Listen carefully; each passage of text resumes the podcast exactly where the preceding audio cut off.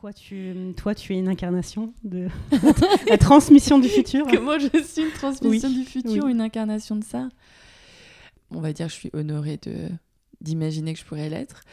Et euh, parce que euh, je pense que je suis en contact avec euh, des apprentissages qui en appartiennent à tous les temps en même temps. J'ai la capacité de les communiquer, de les articuler, et que du coup, cette parole, qui n'est pas vraiment moi, mais qui est là, peut écrire quelque chose du présent et du futur qu'on va vivre ensemble. Nous sommes dans le quatrième épisode de Transmission du futur, podcast qui vous offre un regard unique sur la création et l'innovation. Merci d'être là.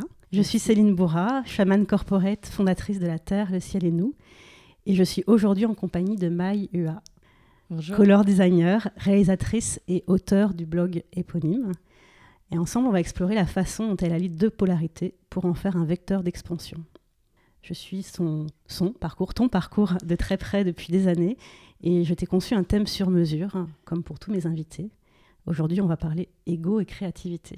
Ouais. Bienvenue Maï. Merci à toi. Ton prénom signifie fleur de bambou en vietnamien. Mm. Tu as le don de savoir filmer avec la même sensibilité un flacon de parfum qu'un grain de peau. Ta trajectoire est nourrie de thématiques fortes comme la mémoire familiale, la quête de soi et de l'autre, la place de l'homme et de la femme dans la société. Et pour finir de te présenter, je me permets de citer une phrase de ton amoureux, extraite du film que vous avez réalisé ensemble. Je pense que quelque chose de réel et très puissant se produit quand on demande à un homme de se mettre au service de quelque chose. Signé Jerry Hyde. Maï, j'aimerais que tu nous partages comment ta rencontre avec l'amour, à travers cet homme, a décapé ton ego et déployé ta créativité. Ah, c'est, une question euh, que je continue à, explorer. L'arrivée de Jerry dans ma vie euh, il y a 4 ans a fait exploser en fait euh, toute la personne que j'étais à l'extérieur. Donc, euh, j'ai pas, je ne l'ai pas compris euh, tout de suite parce que, parce que rien que ça, en fait, c'est un apprentissage de savoir qu'il y a plusieurs euh, soi en soi. Dans le jeu, en fait, il y a plein de personnages derrière jeu. Et en fait, la rencontre avec Jerry m'a mise en contact avec une personne plus à l'intérieur de moi, plus en profondeur, plus humaine. Et ça m'a demandé parce que, un, j'étais folle amoureuse de cet homme et que j'avais très à cœur que, que, ça marche, mais deux, parce que j'avais tout intérêt à faire ce parcours et ce voyage en moi-même, bah, il a fallu que j'apprenne très très vite en fait euh, un nouveau langage. Et en fait c'était un langage d'amour, c'était euh, comment on apprend à aimer, comment on apprend à recevoir de l'amour. Et pour ça en fait faut, faut faire exploser une, une grosse partie de ton ego. Ce qui a eu un impact considérable sur ton, ton métier, enfin, tes métiers, tes activités, mm. sur euh, tous les pans de ta vie et sur euh, bah, ce qui nourrit tout ton chemin, ta créativité. Oui. Donc c'est ça que j'ai envie qu'on explore parce que c'est vraiment intéressant la façon dont tout se croise euh, chez toi et dont tu arrives à en extraire de la substance pour tes films, pour tes, ce que tu publies, tes photos, tes textes. C'est hyper riche de ton évolution. Quoi. Donc mm. je pense aussi que c'est ce qui fait les gens te suivent J'essaie toujours de pas trop me poser la question du pourquoi on me suit. Euh, ça me pollue trop et euh, ça nuit à ma créativité justement. Et surtout ça nuit à mon, authenticité. Parce que je pense que je suis euh, vraiment une, petite fille d'immigrés qui avait très très à cœur de, de m'intégrer un parcours académique excellent et une envie voilà de plaire et de d'être toujours là où il faut être en précédant les attentes des autres. J'étais très très forte à ça. Et donc du coup, l'ouverture du blog il y a bientôt 9 ans m'a vaccinée parce que en fait, euh, très vite, j'ai compris que hum, il fallait pas que j'écoute euh, ce qu'on attendait de moi. Bah, sinon, je ferais encore des tutoriels beauté. Et ce qui n'a aucune... Euh, c'est pas du tout péjoratif quand je dis ça. C'est juste que c'est pas là où je dois être. Je moi, ça me fascine encore les tutoriels beauté. J'en regarde. je trouve ça ouais, fascinant ça m'hypnotise, mais c'est pas là où je dois être. Et euh, si j'avais écouté les demandes qu'on me formulait, ben, je pense que j'en serais encore euh, à, faire ça. Tu serais resté dans la case euh, qu'on t'avait attribuée. Exactement.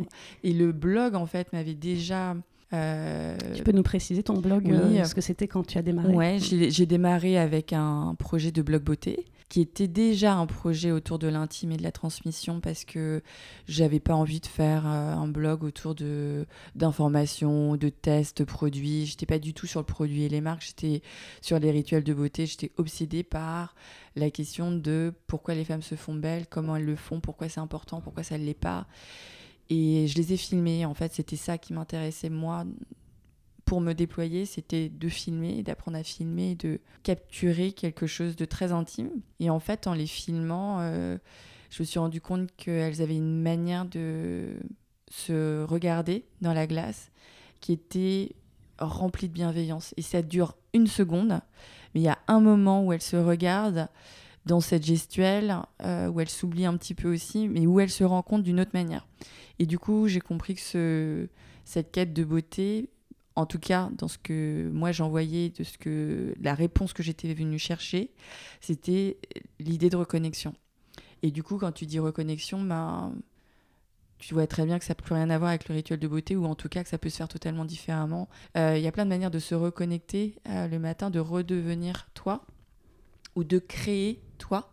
Et c'est ces deux choses-là, en fait, qu'on vient invoquer, à la fois créer et à la fois être. Et, euh, et, c'est ça que tu es parti explorer. Et c'est ça que je suis partie explorer parce que ce qui se passait à l'extérieur était juste la représentation, l'émanation d'une quête intérieure qui était beaucoup plus fine et qui était plus profonde. Et c'est ça que j'ai commencé à tirer comme fil. Et puis du coup, ben, les gens qui sont venus, c'était au début c'était que des hommes, et puis après c'était des femmes, et puis après c'était des gens qui euh, me montraient comment ils dansaient, comment ils, jouaient au théâtre, euh, comment ils faisaient de la poterie, et puis après c'était juste faire une tarte pour leur, leur môme à 4 heures. Et c'était plus rien du tout en fait. Et c'était juste ce truc de vie que je venais chercher dans cette, dans cette histoire de connexion à soi et à l'autre qui, à la fois me posait question, mais qui me faisait vibrer euh, tant que la question était suspendue. Quoi. Mais évidemment, plus tu cherches un pas après l'autre, et plus tu apprends, et plus tu vas profondément dans ce chemin. Et c'est en fait à partir de ça qu'il m'a été possible de rencontrer Jerry. Je pense qu'on croise beaucoup de gens dans sa vie le moment où on capte que euh, c'est une chance d'avoir croisé cette personne-là à ce moment-là et qu'il faut la saisir, en fait, il faut avoir lâché beaucoup de choses et, être dans, un état de réceptivité. Donc il y a quatre ans, quand j'ai rencontré Jerry, j'ai pas du tout su que c'était mon amoureux au début. c'était pas du tout euh, quelqu'un que j'avais envie de séduire, mais c'est quelqu'un que j'ai vu et j'ai tout de suite su que c'était quelqu'un d'important. Et qui t'a vu? Et qui m'avait vu, ouais. et qui m'avait vu, mais ça, je ne le savais pas encore. Ça a été un catalyseur invraisemblable parce que Jerry est un thérapeute depuis 25 euh, ans, mais c'est aussi un créateur. Euh, donc en fait, j'ai mis du temps aussi à articuler ce truc-là de quêter et de créer. Et en fait, c'est deux facettes de la même chose. C'est pour ça qu'il y a beaucoup de gens dans la création qui sont aussi des chamans, parce qu'en fait, il y a toute une dimension créatrice de porter un message profond, tu vois, d'une quête existentielle, mais comment tu le portes et comment tu le portes pour autrui, et eh ben là, tu as toute une partie en fait qu'il faut comment créer. tu mets dans le monde. Exactement. Comment tu le mets au monde et, et, du coup, que ce soit en musique, que ce soit à travers des films, que ce soit à travers des écrits, il y a une manière de créer un message pour que quelque chose de plus profond puisse émerger. Et donc du coup, c'est deux facettes de la même pièce créer euh, en étant un artiste, un, musicien, une personne de scène, et, en même temps euh, qui était euh, sur bah, pourquoi on est là, quoi. la, la, réponse étant, je ne sais pas, personne ne sait, mais... Ce qui est intéressant, c'est le, c'est le voyage, de toute façon. Exactement. Mais est-ce que ton, ton parcours te prédestinait à créer? Parce que tu as, plutôt un profil école de commerce, chef de produit chez L'Oréal, ouais parcours prestigieux marketing. Super prestigieux. Est-ce que tu étais euh, destinée à créer? Ou c'est venu à travers une fracture ou une prise de conscience? Alors, il y a des choses qui étaient là, qui étaient, euh, mais que je voulais pas faire émerger. Tu vois, euh, par exemple, je dessinais énormément. J'étais très très forte en dessin, mais je voulais pas le faire émerger. C'était peur panique totale. Donc, je voulais pas prendre de cours, je voulais pas étudier là-dedans. ce qui est très bien en fait, parce que j'étais juste pas prête pour laisser émerger cette créativité là au moment où elle était là. Ce parcours euh, d'excellence un peu à la vietnamienne, il faut que tu fasses tes, études, que tu aies tes diplômes, etc. Donc au final, euh, voilà, euh, j'étais là où j'étais hyper forte. Donc j'étais hyper forte en sciences, en mathématiques, je donnais des cours de maths, j'ai fait une prépa HEC et tout. Mais en fait, il y a un moment où si tu es un minimum à l'écoute et, tu observes ce qui est autour de toi, il y a un moment donné où tu te sens relié ou pas du tout à ce qui se passe autour de toi. Et c'est ce qui s'est passé en fait, à la fois parce que j'étais dans le monde de l'entreprise qui ne me correspond pas, et parce que j'étais dans une culture d'entreprise qui ne me correspondait pas non plus. Les deux choses ont fait que euh, je savais qu'il fallait que je parte. En même temps, il y a eu ce truc sur la couleur parce que c'est un parcours en mm. fait. Je regrette pas du tout d'avoir fait ça parce que ça m'a appris à communiquer, ça m'a appris euh, toute ma partie très très logique, cognitive et tout, elle est super développée et du coup, je peux la mettre à contribution aujourd'hui. Et en même temps, le marketing cosmétique t'a mené euh, au color design. Exactement. tu crées des couleurs en fait pour des, pour des parfums, des maquillages. Euh. Voilà. Donc euh, l'un t'a mené à l'autre. T'as préparé à l'autre. Ouais. Mm. Et du coup, c'est toujours un pas après l'autre, quoi. Donc ça a été les maths, l'école de commerce, la prépa, le marketing, la couleur le freelancing, le blog, la vidéo, et puis maintenant deux, deux, films de long métrage. Donc moi, j'avais pas de vocation, par exemple. Ou alors j'en avais, mais qui étaient tellement pétris de peur que je les, je les laissais pas émerger. Donc il y avait des choses qui étaient des indices de créativité qui étaient là. D'ailleurs, quand on m'a employé chez, chez L'Oréal, il m'avait tu vois, étiqueté comme quelqu'un d'hyper créatif et il m'avait mis sur des postes hyper créatifs. Donc il y avait quelque chose qui était là et qui a fini par être euh, beaucoup trop fort pour que je puisse rester sur euh, les rails euh, d'un marketing classique. Est-ce que tu dirais que chaque porte de créativité que tu as ouverte, ça a été aussi à chaque fois des portes où tu as mis ton ego de côté pour aller chercher des choses que tu ne maîtrisais pas forcément, que tu ne connaissais pas, avec un saut dans le vide quelque part? Alors, plus ça va et plus la réponse est oui. Mais au début, non, je pense pas du tout. Oui, tu n'en pas forcément conscience. J'en avais pas conscience, mais quand, par exemple, je pose madame pour reprendre mes études aux Arts Déco et, euh, et me lancer dans le color design, j'ai à aucun moment conscience que je casse mon ego, que je casse un parcours. Euh, je sais que je casse un parcours, mais ça reste ça restait pour moi finalement très prestigieux. Les gens autour de moi, ils avaient des yeux écarquillés et le fait que je me mette hors compétition, parce qu'en fait, je créais mon métier dans lequel il n'y avait personne, le fait que je me mette hors compétition ou que je sois en compétition, bah c'est pareil, c'est les deux faces de la même pièce. Donc ça correspond au même désir de briller. Quand j'ouvre mon blog, où là, je suis numériquement, par exemple, en compétition par euh, mon nombre de likes, de followers, etc., avec d'autres blogueuses hyper euh, en vogue. Je suis factuellement dans la compétition, mais pas la première. Et là, ça, ça a été très, très dur. Beaucoup plus dur que de quitter L'Oréal et de reprendre des études qui, qui me plaisaient tellement, quoi. Qu'est-ce qui était dur hein? Bah, C'était dur d'être en compétition et de pas être la première jusqu'à maintenant, j'étais toujours, euh, jusqu'à ce moment-là, en tout cas, j'étais toujours la reine du bal, quoi. Soit parce que j'étais la première, soit parce que euh, j'étais donc euh, en mise en orbite. Là, je reviens avec un projet de blog. Je suis mise en compétition et je suis pas la première. Et là, ça a été hyper douloureux. J'étais très jalouse. Je me comparais tout le temps. En revanche, je savais que c'est ce que je devais parcourir et je savais que c'était utile pour moi de parcourir ce truc-là qui était douloureux et, du coup, ça m'a guéri très très vite de ça.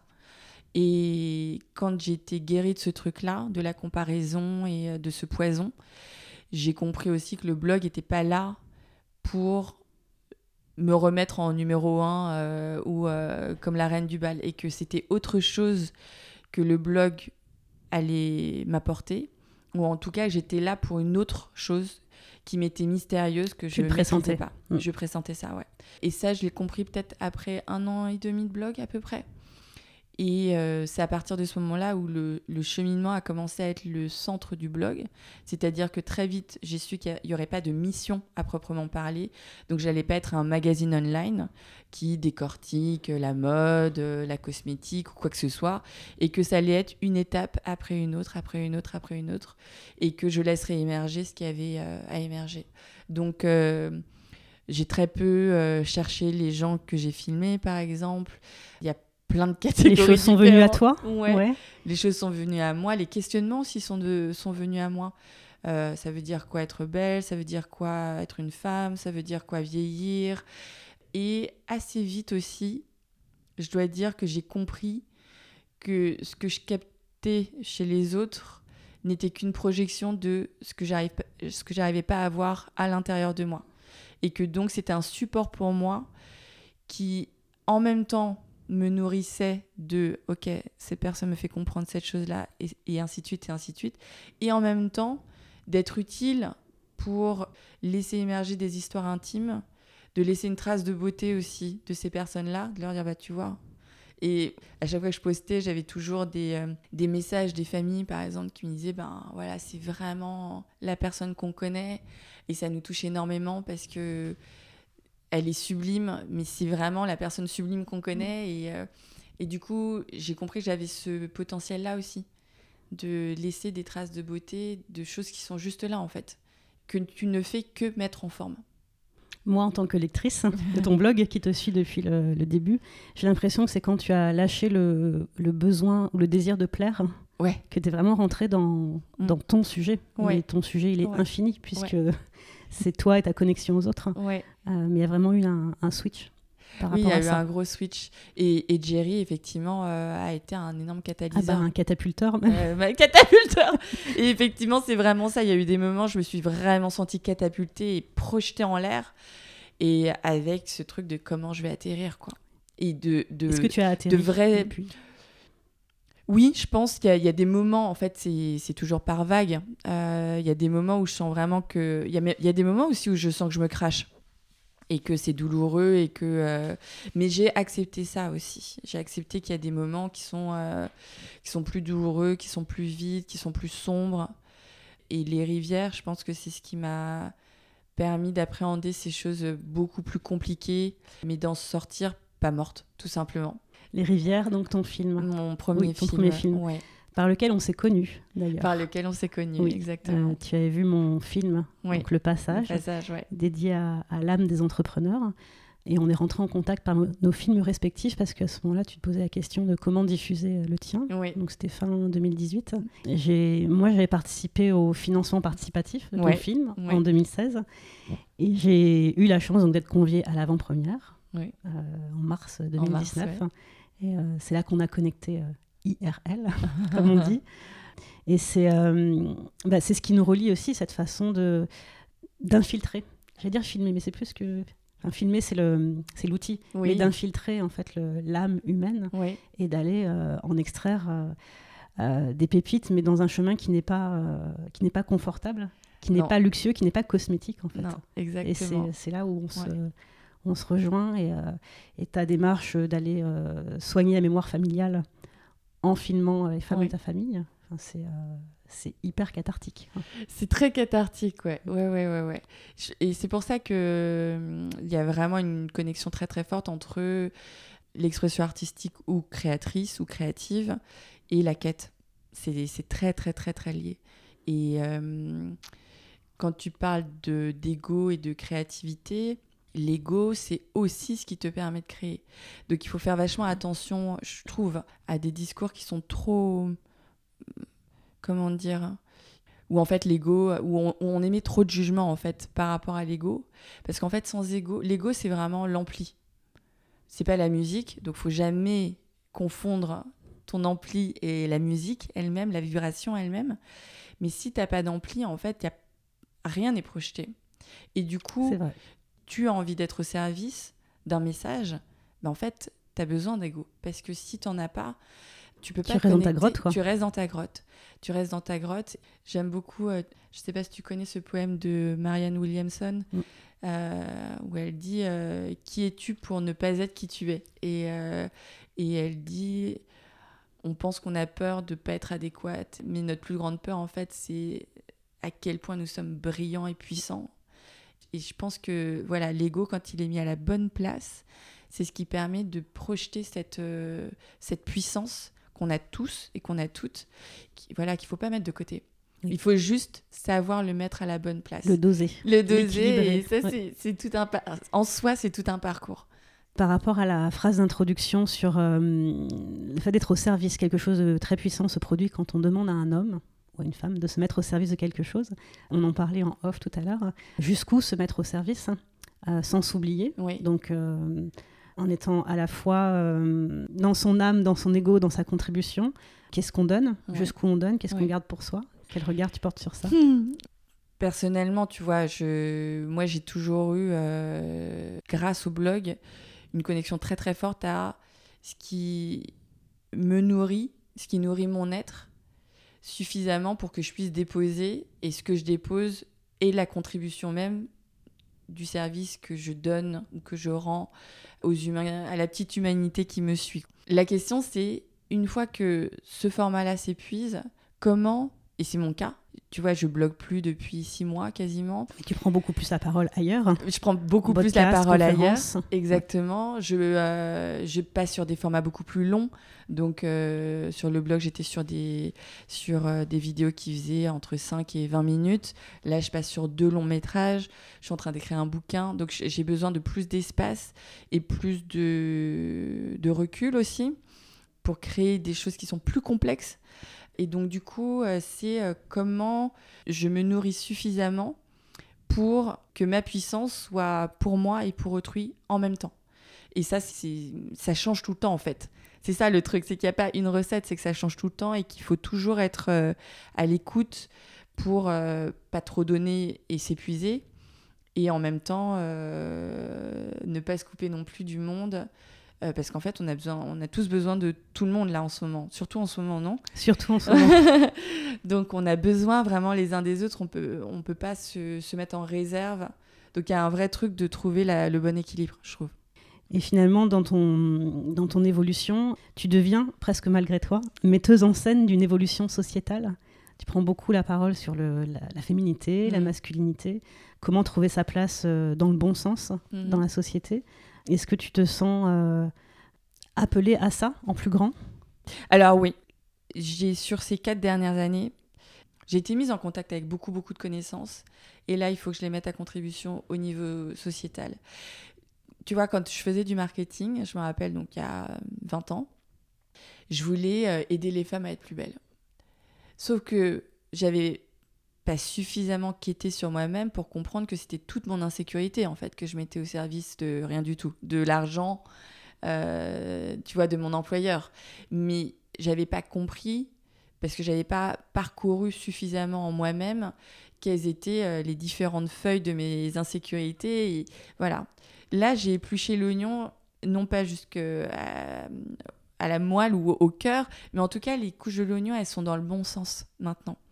Et comme elles sont dans le bon sens, en fait, je vais pouvoir faire pousser quelque chose que d'autres vont pouvoir cueillir. De plus grand que toi. De plus grand que moi. Et donc là, je sais, et c'est déjà énorme en fait, je sais que je suis suffisamment bien centrée maintenant pour pouvoir me mettre euh, au service de, plus grand que moi et de, voilà, de prendre la parole au niveau plus sociétal qu'intime.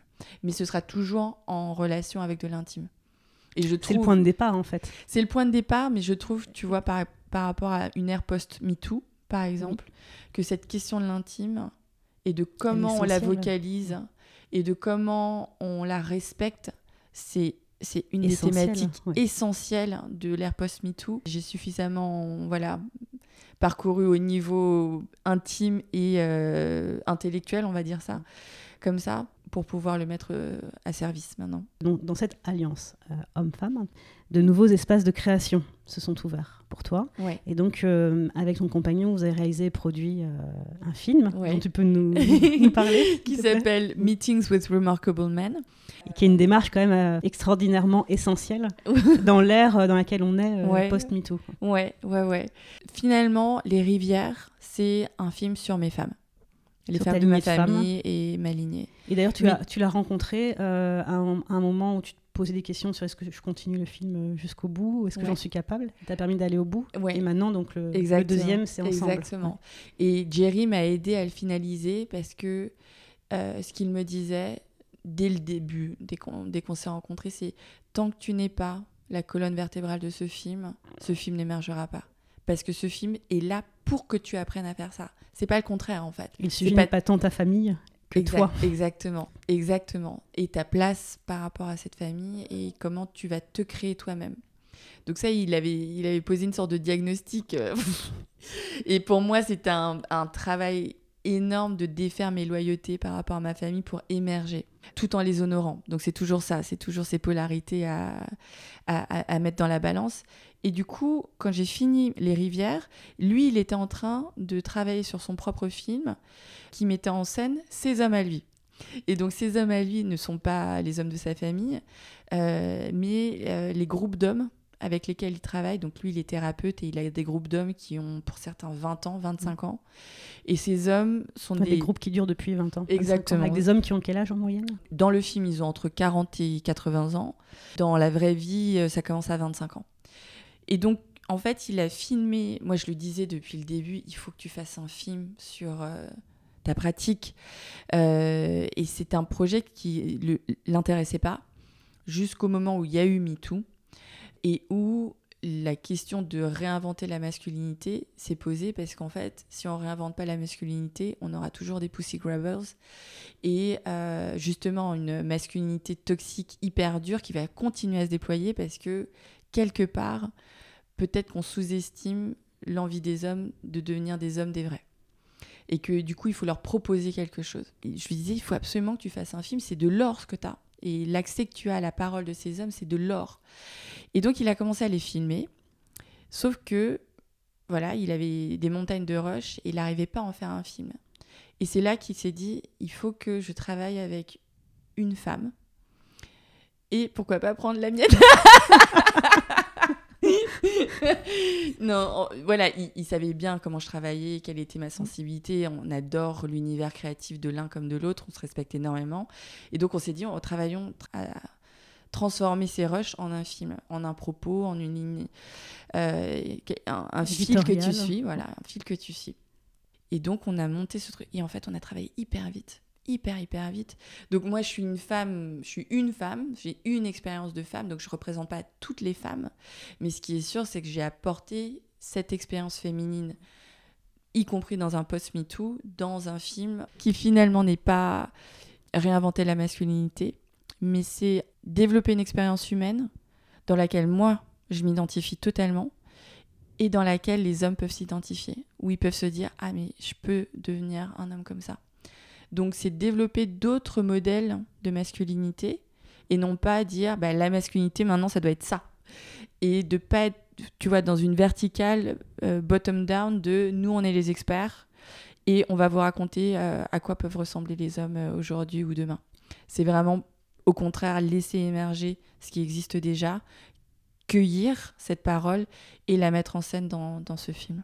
Donc ouvrir des possibles, toujours. ouvrir des voies, toujours, toujours. donner des inspirations. C'est exactement ça. Pas de conseils, pas de, pas de leçons en fait. Pas de La leçons. transmission. Ouais. Mm. Je pense que, tu vois, on parle beaucoup de patriarcat, etc. Mais finalement, le post-patriarcat, c'est pas du tout euh, le matriarcat. C'est euh, une forme d'anarchie.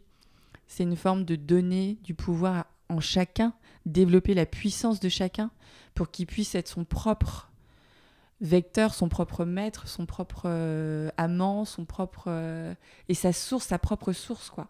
Donc tu vois par rapport à ta question de tout à l'heure, on doit toujours maintenir et, et, être notre, euh, notre propre source. Et donc, bah, on est tous des sources différentes.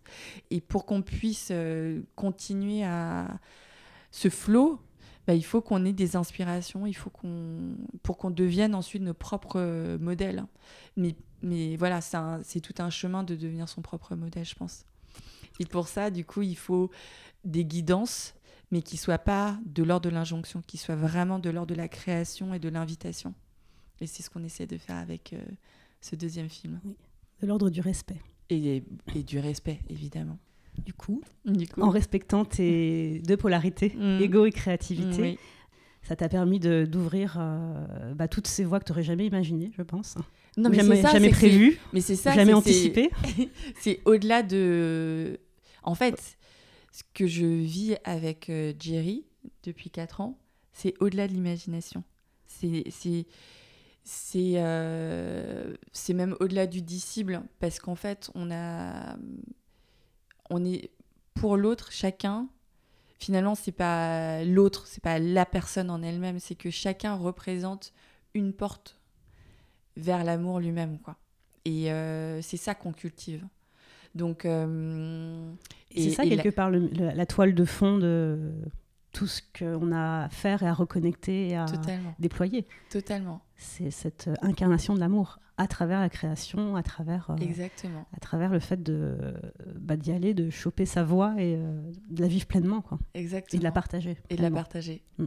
Mais je pense qu'il y a quelque chose de très naturel qui se passe de euh, quand tu crées quelque chose, euh, s'il n'y a pas le partage et le feedback d'ailleurs, ensuite, bah, tu as toute une partie de la création qui a aucune valeur, mais pas au niveau marchand. Tu vois, euh, vraiment, la richesse de ce monde se fait dans la création et dans le partage de la création et les retours qu'on peut en faire.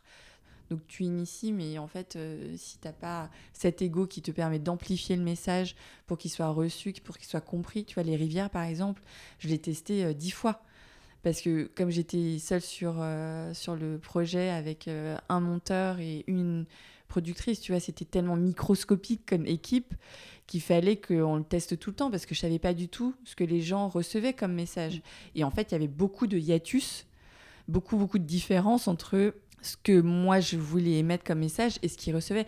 Et ce que les gens recevaient et qu'ils me donnaient comme feedback, ça m'aidait à créer en retour pour aller encore plus loin et encore plus loin. Et cette création, c'était pas pour le film, c'était dans ma vie. C'était vraiment créer qui je suis, tu vois, par rapport à ce dialogue et ce flux continu de, de connexion et d'amour, vraiment. Ouais. Ce qui m'avait beaucoup touché à l'avant-première, c'est que tu avais dit, euh, je pensais réaliser un film et en fait c'est le film qui m'a réalisé. Oui, totalement, totalement. Euh, c'est l'acte de la création avec un C majuscule en lui-même, quoi. C'est enfin c'est un flux que tu ouvres, que tu distribues, qui te revient. Euh, Exactement. Dont tu n'aurais jamais imaginé la portée. Quoi. Exactement. Tu peux, tu peux pas imaginer.